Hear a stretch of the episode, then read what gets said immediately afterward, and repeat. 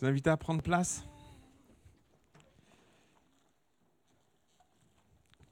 Comment vous allez Est-ce que les... Je vais parler aux parents. Est-ce que les parents vont bien? Ils vont mieux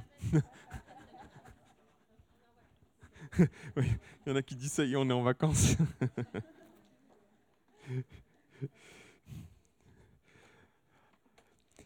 Je voudrais continuer cette série que, que j'ai commencée. Alors je vous rassure, il y a vous n'avez pas loupé grand-chose euh, aujourd'hui si vous n'avez pas écouté le, message de dimanche dernier. Mais je vous inviterai quand même. Vous n'allez pas louper grand-chose ce matin. Je vais repréciser, pardon.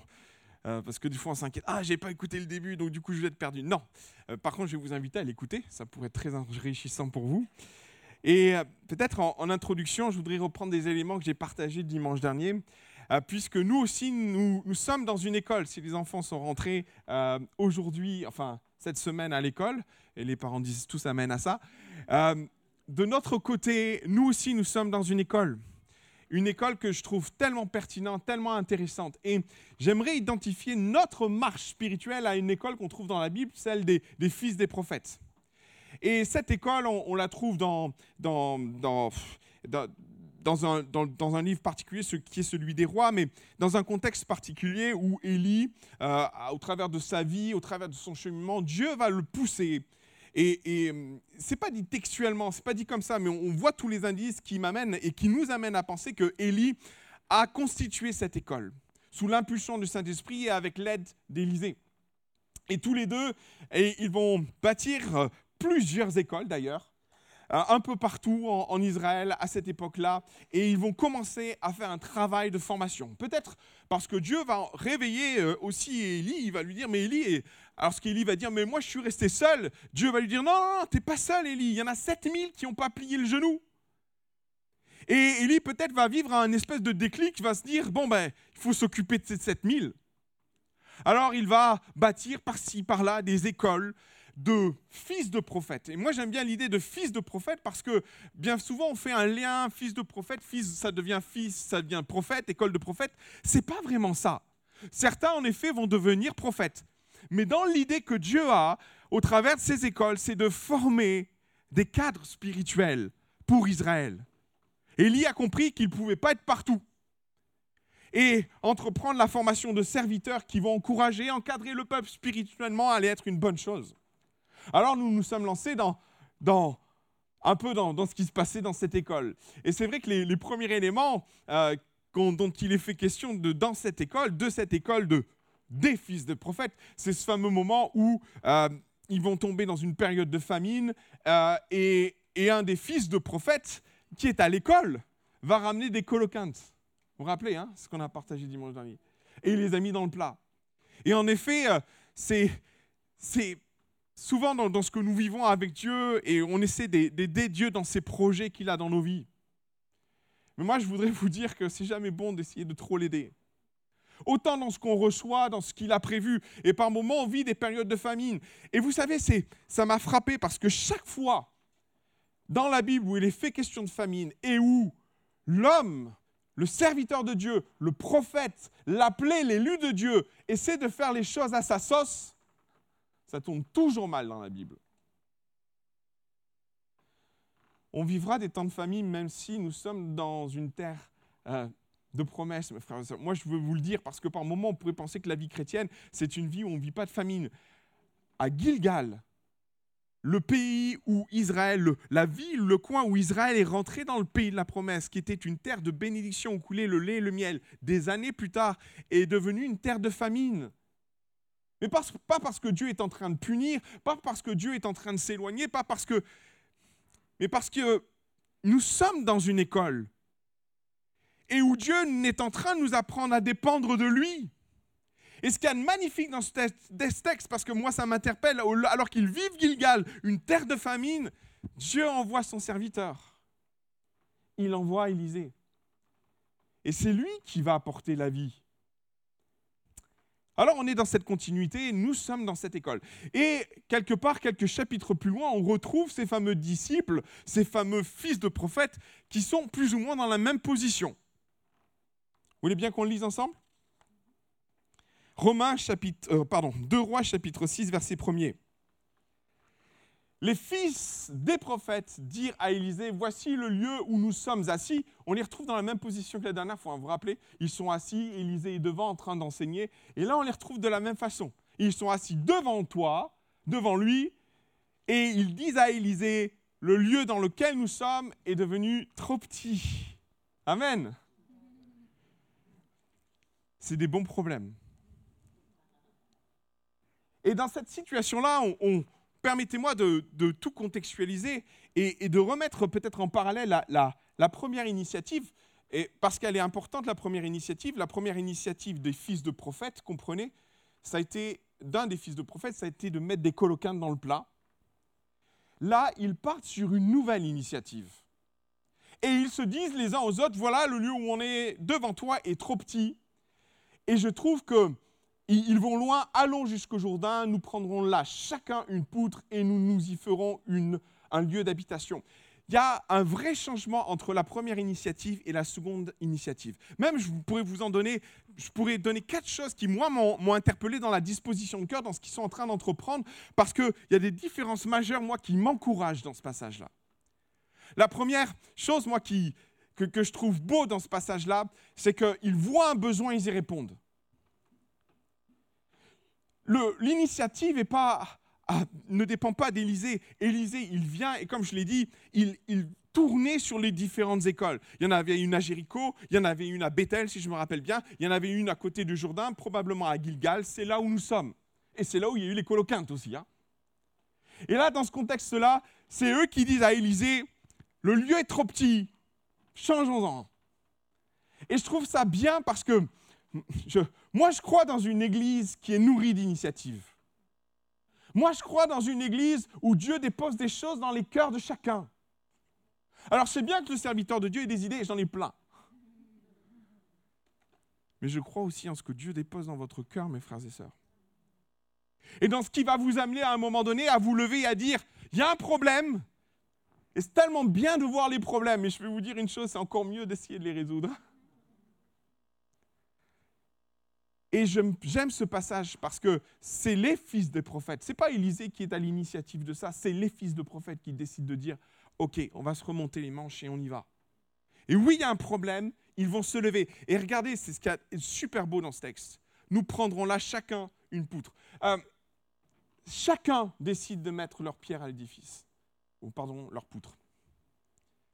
Et je trouve ça beau de, me dire qu'il se lève d'un seul homme avec une vision commune, afin de bâtir une habitation, de bâtir un lieu, de bâtir un projet. L'Église se nourrit et va se nourrir de ce que chacun va apporter dans l'édifice.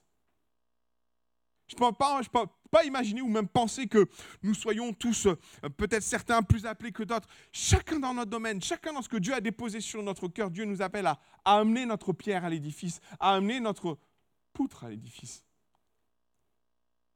Je veux dire, elle est remarquable cette deuxième initiative parce que je veux dire malgré la première. Euh, c'est important de, mettre en parallèle ces deux initiatives, parce que la première initiative, celle de la coloquinte, partait d'un bon sentiment. Et franchement, je plains le pauvre, le pauvre, entre guillemets, fils de prophète, qui, va faire les choses de la façon, de la façon dont il a Il est allé chercher des colocantes, il en a ramené plein. La Bible nous dit qu'il les a coupés finement, il les a préparés, peut-être il les a fait mijoter et mariner avec un fond de bouillon pour que ça ait du goût. Il a fait ça tout son cœur, il met ça dans le plat. Et vous savez le, le remerciement qu'il a eu La mort est dans le plat ça vous est déjà arrivé de, faire les choses de tout votre cœur et, et d'entendre que la mort est dans le plat? Je sais pas, il y a des fois des. Nous à la maison, c'est un truc, c'est un grand classique. Je vais, je vais assommer mes filles là, mais c'est pas grave. Mais des fois, ma femme, elle prépare des repas extraordinaires qui sont très bons. Et mes filles, rien que de le voir, font.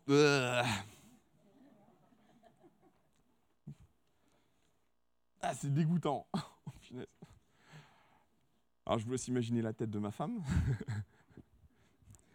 Mais des fois, nous vivons ça tellement dans l'Église aussi. Ça vous est jamais arrivé dans l'Église de vivre ça?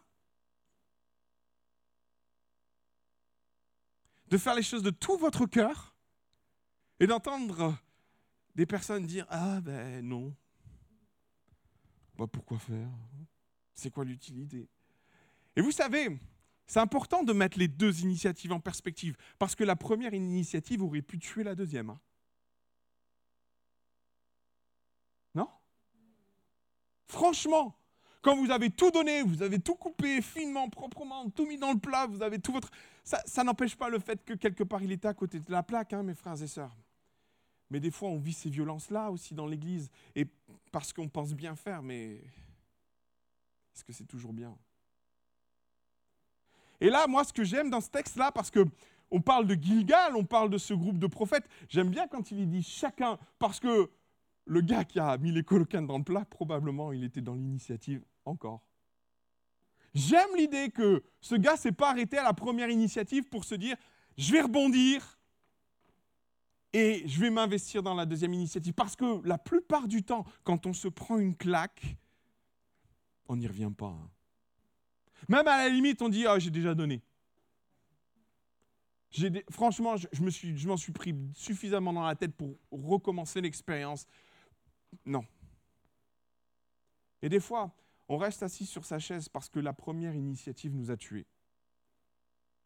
Mais je vois dans l'exemple que les fils de prophètes nous laissent la possibilité de laisser la seconde initiative être meilleure et inspirante. OK? La quatrième chose, c'est qu'ils vont retenir la leçon. Euh, ça paraît tellement simple à ce que je veux dire, tellement basique, mais l'une des choses que j'ai le, le, plus compris dans ma vie, c'est que euh, il faut retenir les leçons de nos échecs. Franchement, moi je crois qu'à l'école, l'école est remplie de nos erreurs. Pas de problème en fait. Mais ce qui va vous tuer, ce n'est pas vos erreurs. Ce qui tue en général, c'est de reproduire nos erreurs. Et dans ce texte-là, moi je, je, suis très interpellé de ce passage-là parce que l'ensemble des fils de prophètes vont retenir l'erreur majeure qu'ils ont produite lors de leur première initiative. Les coloquintes auraient pu être évités. Vous le savez? S'ils avaient demandé à Élie ce qu'il en pense. Et Élisée à ce qu'il en pense. Et c'est tellement vrai qu'il y a une vraie différence. Est-ce qu'on peut revenir sur le texte? Celui-là. Verset 2. Allons jusqu'au Jourdain. Nous prendrons là chacun une poutre et nous nous y ferons un lieu d'habitation. Et comprenez, c'est la, démarche des, fils de prophètes, c'est pas innocent ce qu'ils sont en train de faire. Les coloquintes, c'était une initiative isolée où on n'a pas demandé l'avis à Élisée. Là, dans ce passage-là, dans cette initiative, ils demandent à Élisée. Ils sont allés voir Élisée pour prendre un peu la température. Élisée, qu'est-ce que tu en penses? Élisée va dire Allez, génial. Et moi, je suis sûr que les gars des coloquintes, ça ne suffit pas. Cette fois-ci, viens avec nous. Et l'un d'eux dit, consent à venir avec tes serviteurs. Et là, Élisée va dire, OK, j'irai avec vous. Peut-être l'une des premières erreurs qu'on pourrait identifier dans nos vies et que je rencontre quand même souvent, et c'est ça qui et que je rencontre souvent, et je vais vous dire, moi j'ai mis longtemps à comprendre la leçon, c'est que dans beaucoup de choses que nous entreprenons dans nos vies, Élisée est l'image de Jésus, mais Seigneur, qu'est-ce que tu en penses en fait? Est-ce que tu, crois que c'est judicieux? Parce que bien souvent, on fait des raccourcis parce que ça nous semble logique et parce que ça nous semble normal ou parce que ça semble répondre forcément à un besoin. Euh, euh, on, fait des raccourcis dans nos vies spirituelles, euh, on met des coloquins dans le plat, ou par moment on, décide de bâtir une maison là où il ne faut pas.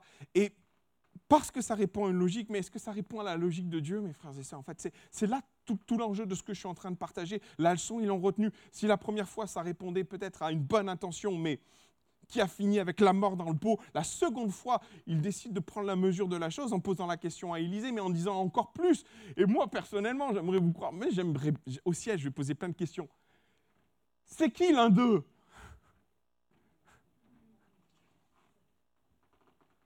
Allez, je vais faire un pari. Moi, je suis sûr que c'est le gars des coloquintes.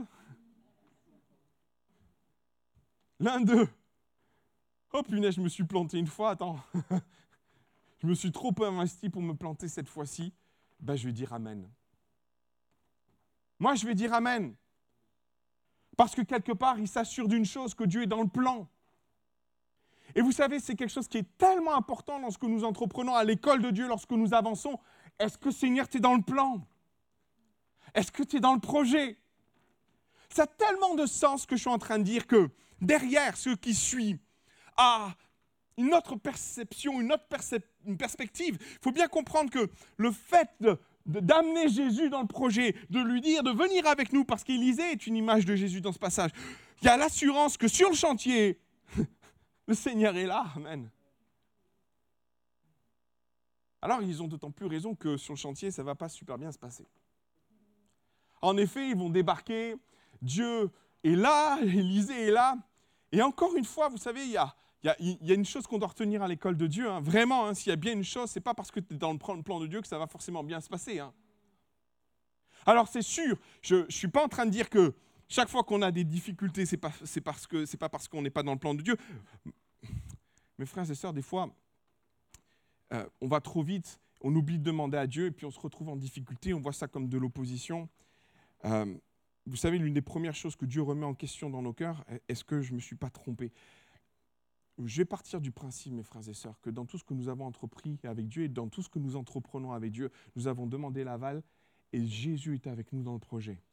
On va partir de ce postulat ce matin. C'est important d'asseoir les choses de cette façon-là. Mais malgré le fait que nous sommes dans le plan de Dieu,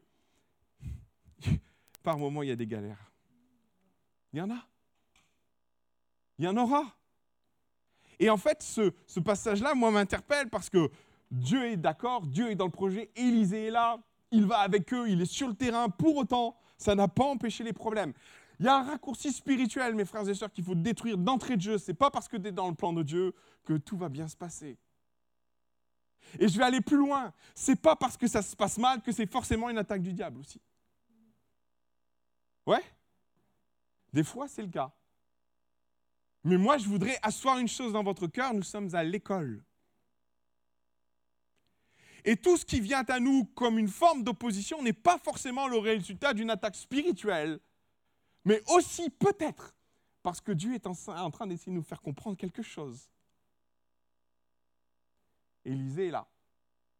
Et moi, c'est la réaction du, bébé prophète, du fils de prophète en devenir, de, qui moi m'étonne parce que euh, j'ai mis la suite, je pense, au niveau du texte. Alors qu'il partit donc avec eux, arrivé au Jourdain, ils coupèrent du bois. Et comme l'un d'eux abattait une poutre, le fer tomba dans l'eau et il s'écria Ah, mon Seigneur, il était emprunté.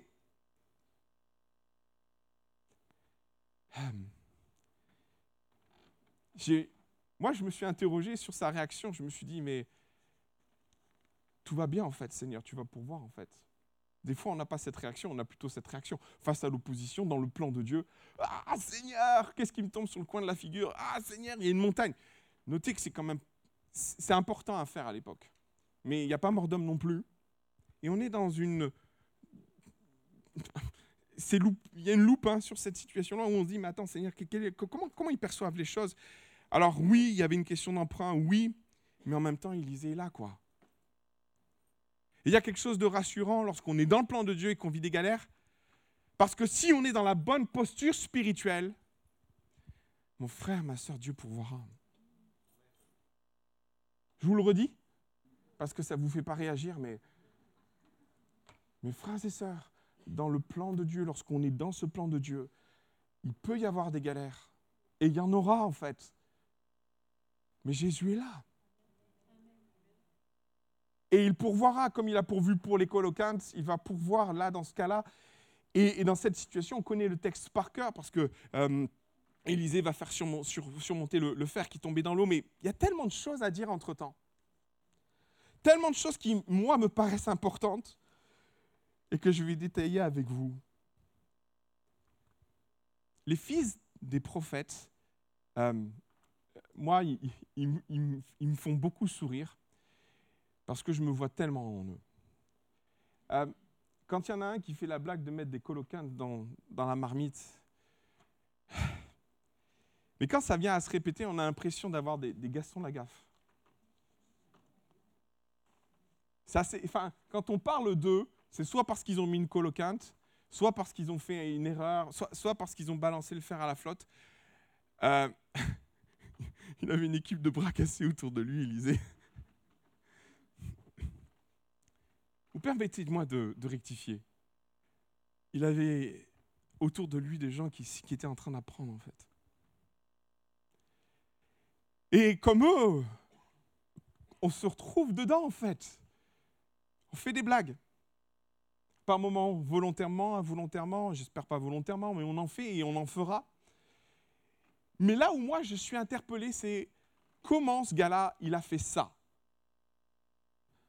notre aîné, Colline, euh, se gamelle tout le temps. Ça va mieux. Hein. Mais par moments, on se demande, mais comment tu fais? Comment tu fais pour te faire mal? Un jour, on, part avec des amis, on, allait, euh, allait visiter MLK. Vous connaissez MLK et euh, on était avec nos amis, les Carluères, et c'était les, premiers jours, le premier jour d'ouverture au public, d'avant-ouverture au public, où Yvan nous a dit Venez, on va prendre un temps, comme ça on vous fera visiter MLK. Et ce jour-là, je me rappellerai toute ma vie, on devait passer la soirée ensemble avec des amis, et ce jour-là, il y a la commission de sécurité des pompiers qui sont passés. Et pour tester la ventilation et le système de ventilation, ils balancent une espèce de poudre dans, les ventilations pour voir comment l'air passe, s'évacue. Sauf qu'à la fin de la démonstration des pompiers, ça dépose une légère pellicule sur le sol.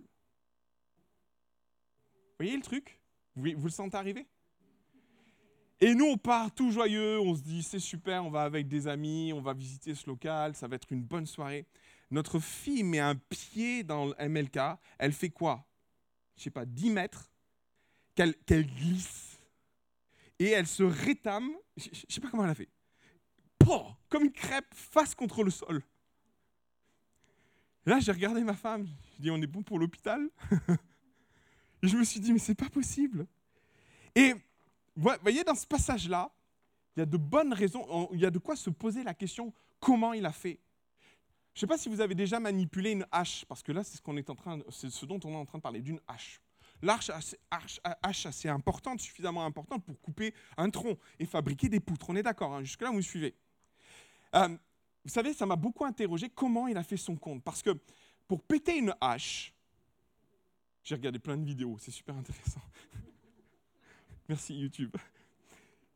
Moi, j'ai cherché à comprendre ce qui s'est passé. Comment il a fait son compte Parce qu'en général, vous pétez une hache de la façon suivante soit le bois est fatigué, et il, se casse à deux niveaux. Est-ce que tu peux mettre la vidéo suivante? L'image suivante. Voilà. Enfin, faire une démonstration ce matin. Donc, les deux raisons qui font qu'un fer de hache décolle, c'est parce qu'au niveau de l'œil, premièrement, il y a une fragilité. C'est le bois qui s'abîme. Et l'autre possibilité, c'est que la partie la plus proche du manche il y a une espèce de fragilité à cause des forces qui sont en présence. Et dans les deux cas, c'est le bois qui cède à un endroit ou dans un autre. Mais ça cède en général dans le choc. Vous voyez? Ok? Ça cède pas rarement, ça, cède rarement comme ça en prenant la hache. Il a fallu un choc. J'ai cassé déjà une hache, et en effet, en plantant la hache dans un bois, dans une bûche, le, fer est resté planté et le bois est parti. Vous voyez ce que je veux dire? C'était plutôt la deuxième d'ailleurs. Mais la plupart du temps, quand ça casse ou quand le fer se dissocie du bois, c'est sur un impact. Et généralement, le fer, soit il reste planté, mais il ne décolle pas comme un canadéral. D'ailleurs, ça a loupé là. Hein. Vous voyez où je veux en venir? Il y a un truc qui coince dans l'histoire, c'est comment il a fait pour que le fer décolle.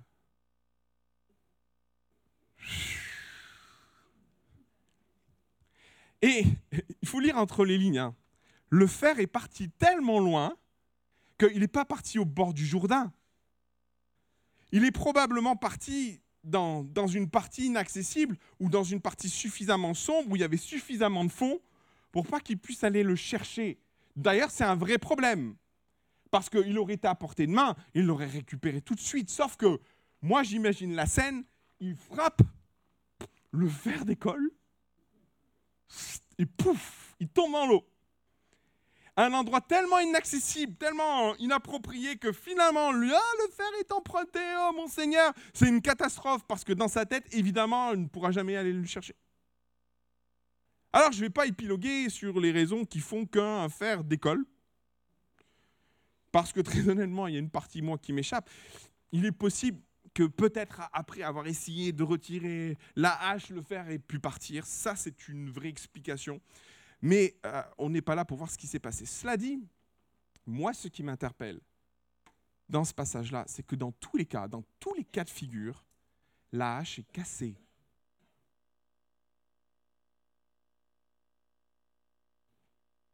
Si le fer est parti, et c'est ce que la Bible dit, c'est qu'elle s'est dissociée du manche. Soit parce qu'elle s'est brisée au niveau du manche, soit parce qu'elle s'est dissociée au niveau de l'œil, c'est une vraie probabilité. Mais une chose est certaine, c'est que je ne sais pas comment il a fait. Le morceau de fer a décollé et allé se mettre au, fond du Jourdain. Et ça a amené euh, beaucoup de problèmes parce que, ah mon Seigneur, le fer était emprunté. Comment il a fait son compte? Très honnêtement, ça sera difficile de dire. On comprend les difficultés et les fragilités d'une hache. Cela dit, j'aimerais faire un parallèle ce matin entre ta vie et le fait que l'instrument que tu es puisse être une hache brisée. J'aimerais parler à ton cœur, j'aimerais parler de ta vie, j'aimerais faire un parallèle entre ce que Dieu a déposé sur ton cœur et ce que tu vis aujourd'hui. Parce que la hache est un instrument, mais un instrument brisé ne sert à rien. D'ailleurs, je ne vais pas vous inviter à tenter l'expérience de, couper du bois sans fer. Hein. Ça sera compliqué. Hein. Et des fois dans nos vies, on a ce sentiment-là d'être cette hache brisée. En effet, euh, l'image est, saisissante pour moi, m'a tellement interpellé, m'a tellement parlé parce que euh, quand le fer est là où il est, on a l'impression que ce qu'on fait, ce qu'on entreprend est suspendu. C'est comme si on était à l'arrêt. Dieu dépose des choses dans notre cœur. Comprenez, on contextualise le tout parce que c'est le projet de Dieu. Même le Seigneur est là. Élie est là. Il a donné son, Élisée est là. Il a donné son aval. On descend, on construit. Je suis un instrument entre les mains de Dieu. Je bâtis la maison de l'Éternel. Et puis alors qu'on est dans l'action, dans le service, dans tout ce qu'on donne, dans l'énergie qu'on peut donner, pour le fer d'école, la hache est brisée. Et l'instrument que nous sommes se retrouve suspendu, arrêté, dans l'impossibilité de faire quoi que ce soit, dans l'impossibilité d'entreprendre. Et on se sent partagé, on se sent inutile, on se sent mis de côté. Dans notre cœur, il y, avait pourtant une approbation de service dans l'entreprise, dans ce que nous faisons, une frustration sans doute qui peut naître, une incompréhension de dire, mais Seigneur, je suis dans ton plan, je suis dans ton projet. Comment est-ce possible que l'instrument que je suis, choisi de toi, mis à part de toi, appelé dans un service particulier, puisse me retrouver aujourd'hui brisé, inutile. Il y a aussi une chose, moi, qui m'interpelle par rapport à ce passage-là. Parce que autant on peut être brisé, et c'est là que moi je suis interpellé. Pourquoi la hache a valdingué? Parce que si je n'ai pas d'explication à ce qui s'est passé, je peux donner des explications spirituelles au pourquoi. Parce que le fer est inaccessible. Parce que par moments, on peut se relever d'une hache brisée. Là, c'est impossible. Parce que ce qui est essentiel n'est plus là. Alors tu peux retrouver un manche, mais où le fer? Et là, dans ce passage-là, comprenez bien, c'est ça qui rend la chose encore plus frustrante. C'est que, alors que Dieu nous appelle, nous met sur un terrain, d'un appel de service, de quelque chose tellement précis, tellement fort sur notre cœur, on se retrouve avec le fer. Si le fer était tombé à côté, pas de problème en fait. Je ne sais pas ce que vous en pensez. Si le fer était resté dans le bois planté, on récupère le fer. On crée un nouveau manche et on avance et on se relève de cette blessure. Sauf que là, il y a un point final, comme un, suspendu. Le fer est parti dans l'eau et au plus profond du Jourdain. Ça rend la marche arrière impossible humainement. Et là, on se dit, mais Seigneur, mais, mais je ne comprends pas. Le fer aurait pu tomber à côté. Non. Comment on perçoit ça? Comment vous saisissez ça? Comment vous vivez ça? Je pose la question parce que dans notre perception des choses, c'est difficile à vivre. On peut même considérer ça comme une épreuve. On va regarder les choses différemment. Voulez bien? Si je n'ai pas d'explication à ce qui s'est passé, je peux donner une explication pourquoi la hache a brisé. Pourquoi la hache s'est brisée? Vous avez deux explications. La première, sans doute, c'est que peut-être le bois a été altéré. Mais Dieu a posé un, verset fort sur mon cœur, c'est Ecclésias chapitre 10, verset 10, où il est dit, s'il a émoussé le fer, et s'il n'en a pas aiguisé le tranchant, il devra redoubler de force, mais la sagesse a l'avantage du succès. L'une des raisons qui fait qu'une hache se brise, j'ai lu tout un tas de commentaires, je suis imbattable, c'est l'état de la lame. Et euh, j'étais très intéressant, j'ai vu un reportage sur des bûcherons du fin fond du Canada. Et l'une des choses qu'ils font, ils coupent les bois à l'ancienne avec des haches. Et l'une des premières choses qu'ils font, tous les jours, quand ils partent couper du bois, c'est déguiser leur lame. Alors on pourrait se dire, euh, bon, une fois ça va, deux fois. Je ne sais pas si vous aiguisez régulièrement vos couteaux. Jamais, moi. Pourtant, on les utilise souvent, hein, on est d'accord. Hein. Mais alors une hache encore moins. Si vous avez une hache, je pourrais vous poser la question, est-ce que ça vous arrive régulièrement de déguiser votre hache? Maintenant, moi, je vais vous donner un conseil, aiguisez-la. Pour plusieurs raisons. Un fer émoussé, un fer qui n'est pas bien aiguisé, devient un fer plus dangereux qu'un fer qui est aiguisé.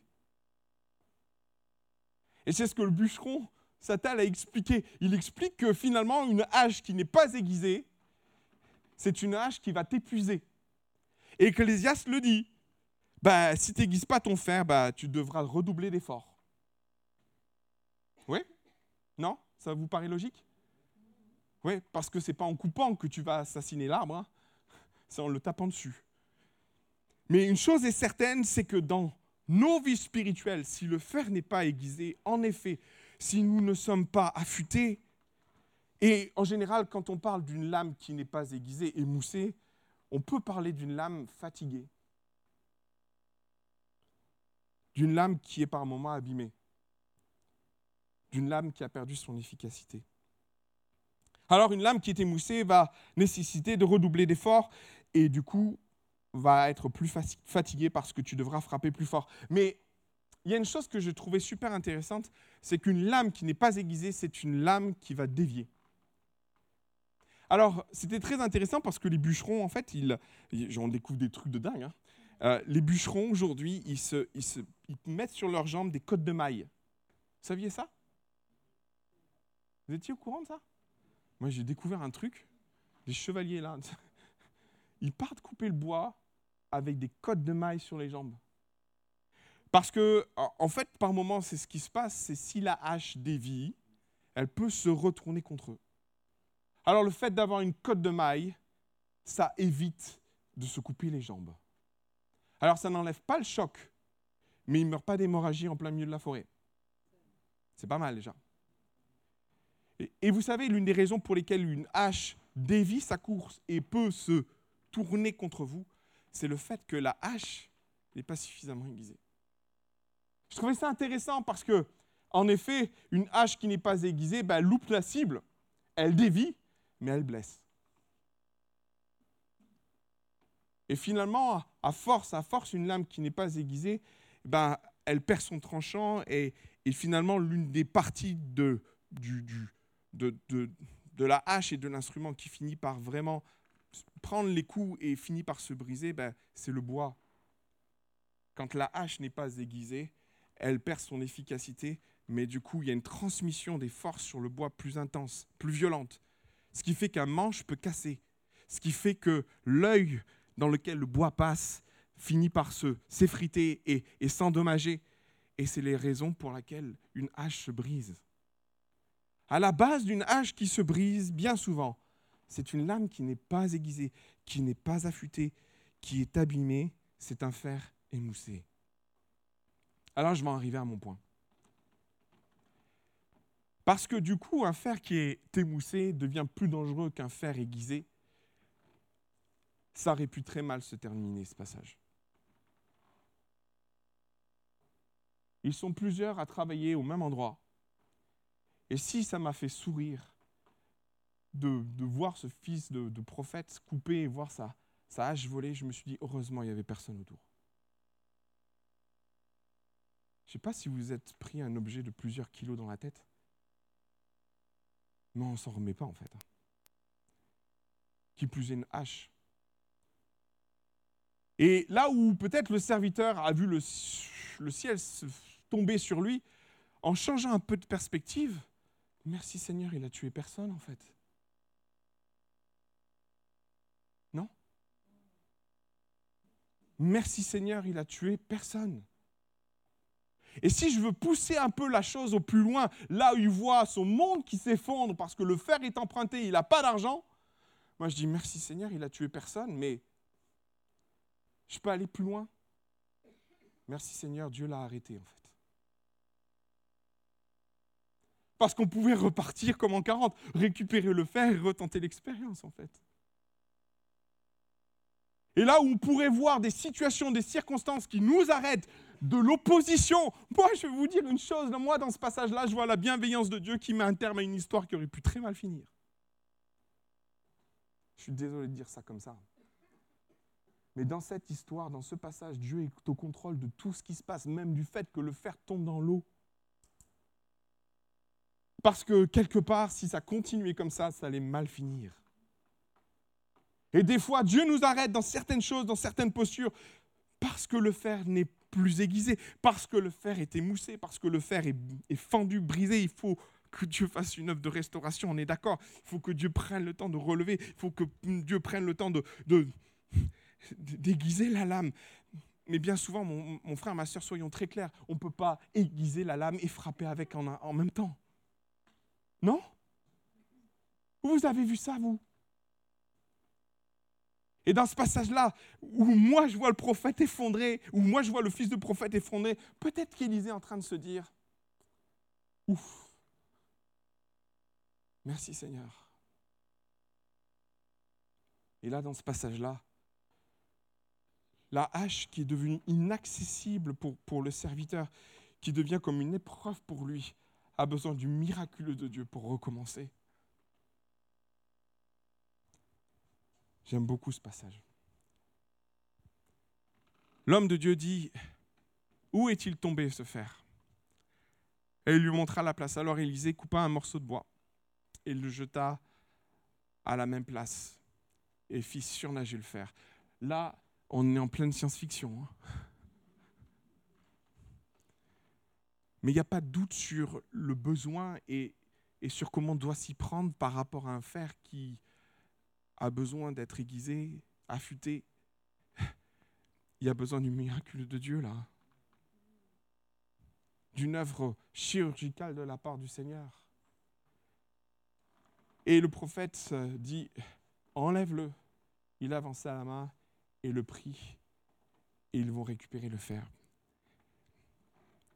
Je voudrais, je voudrais juste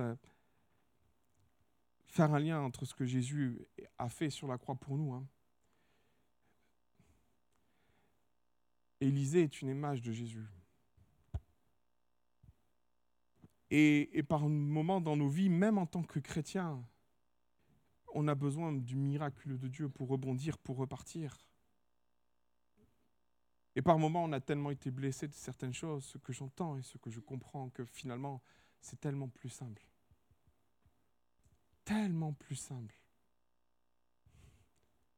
de ne pas repartir. Et j'aime ce passage parce que la grâce de Dieu va s'exprimer d'une façon aussi tout à fait particulière, où Dieu dans ce passage nous dit, mais moi je peux faire surnager le, le fer. La croix est là pour nous rappeler l'œuvre de Jésus, la rédemption. Et, mais plus encore, j'aime tellement le passage, je l'ai lu cette semaine dans Luc, Luc chapitre 4, où, où Jésus dit, je, suis venu guérir les cœurs brisés. Il est venu réparer les haches ou les instruments qui sont abîmés, cassés. Et très honnêtement, il n'y a pas plus beau message que celui de la croix, parce que ce bois-là qui est là pour faire surnager le fer, mes frères et sœurs, on a besoin du miraculeux de la croix pour s'en sortir. On a besoin du miraculeux de Dieu pour que nos vies surnagent, pour que la puissance du Saint-Esprit nous restaure et pour que nous puissions reprendre notre place sur le terrain du service.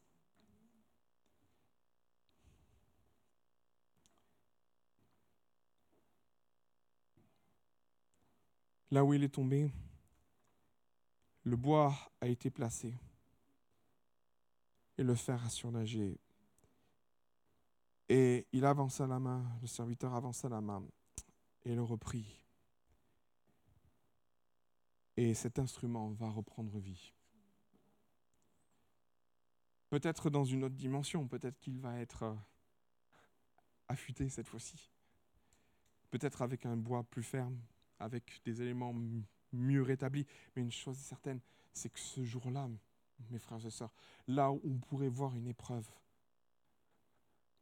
Dieu a sauvé des vies. Dieu a permis qu'un instrument soit restauré. Et Dieu a fait en sorte que cette maison, qui partait d'un bon projet, d'un bon sentiment, aille au bout. Et ce, malgré les oppositions et les galères qu'on aurait pu rencontrer. Alors j'ai une question à te poser ce matin. Dans quel état est ton fer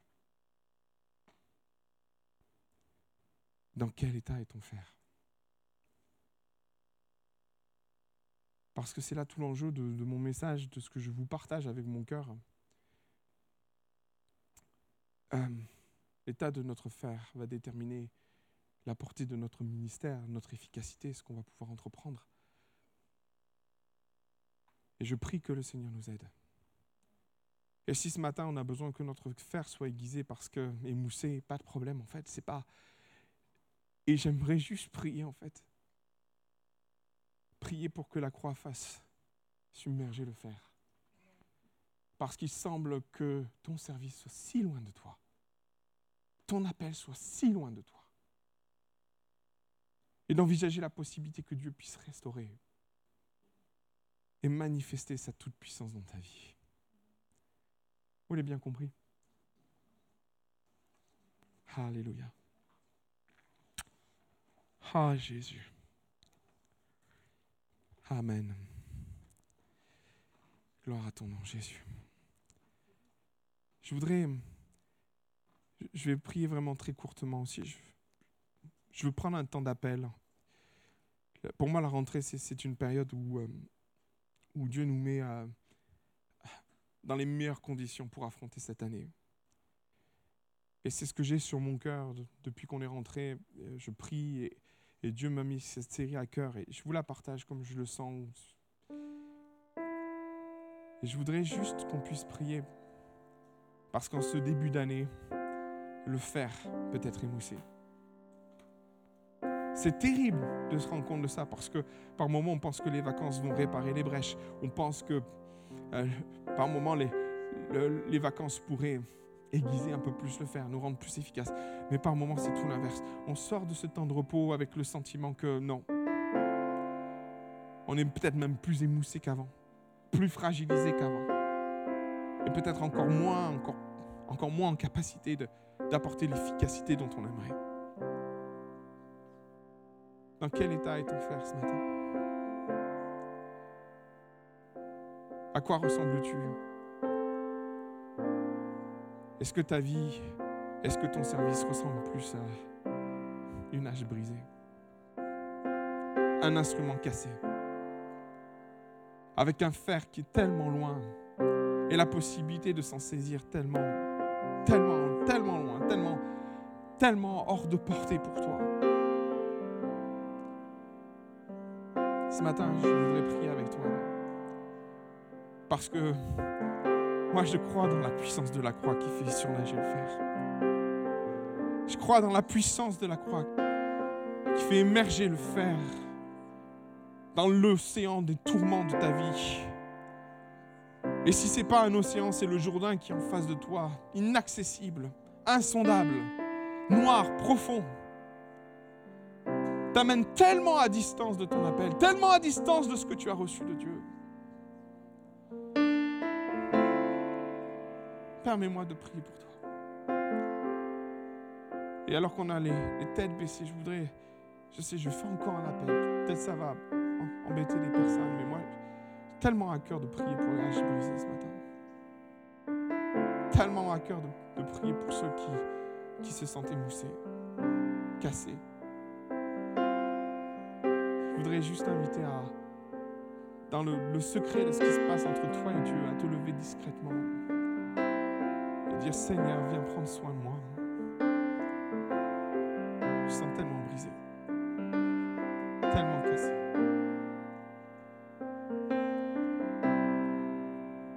Je voudrais t'inviter à avoir le courage de le faire. C'est pas facile, je sais.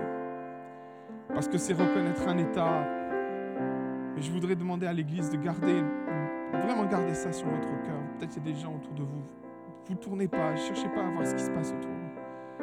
Respectez ce que les gens vivent, respectez ce que les cœurs vivent, respectez les haches brisées au milieu de nous.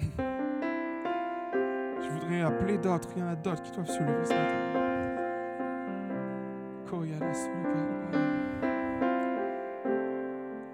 Alléluia. Est-ce qu'il y en a d'autres encore qui veulent se lever ce matin? Alléluia.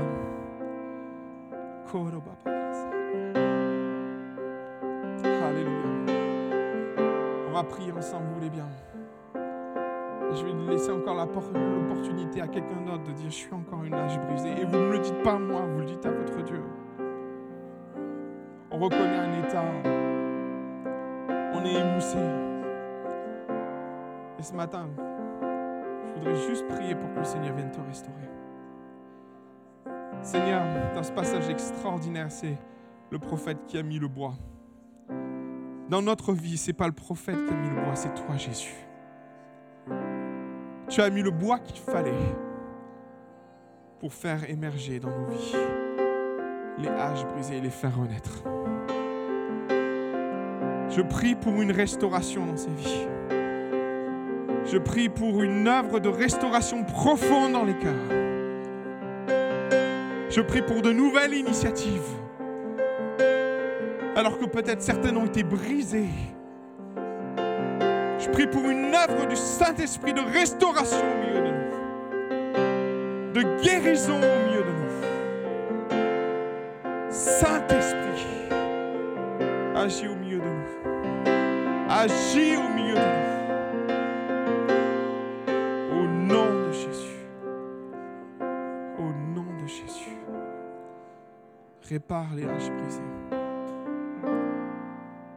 Répare les haches brisées. Au nom de Jésus. Amen. Amen. Alléluia. Merci de restaurer les, les instruments brisés au milieu de nous.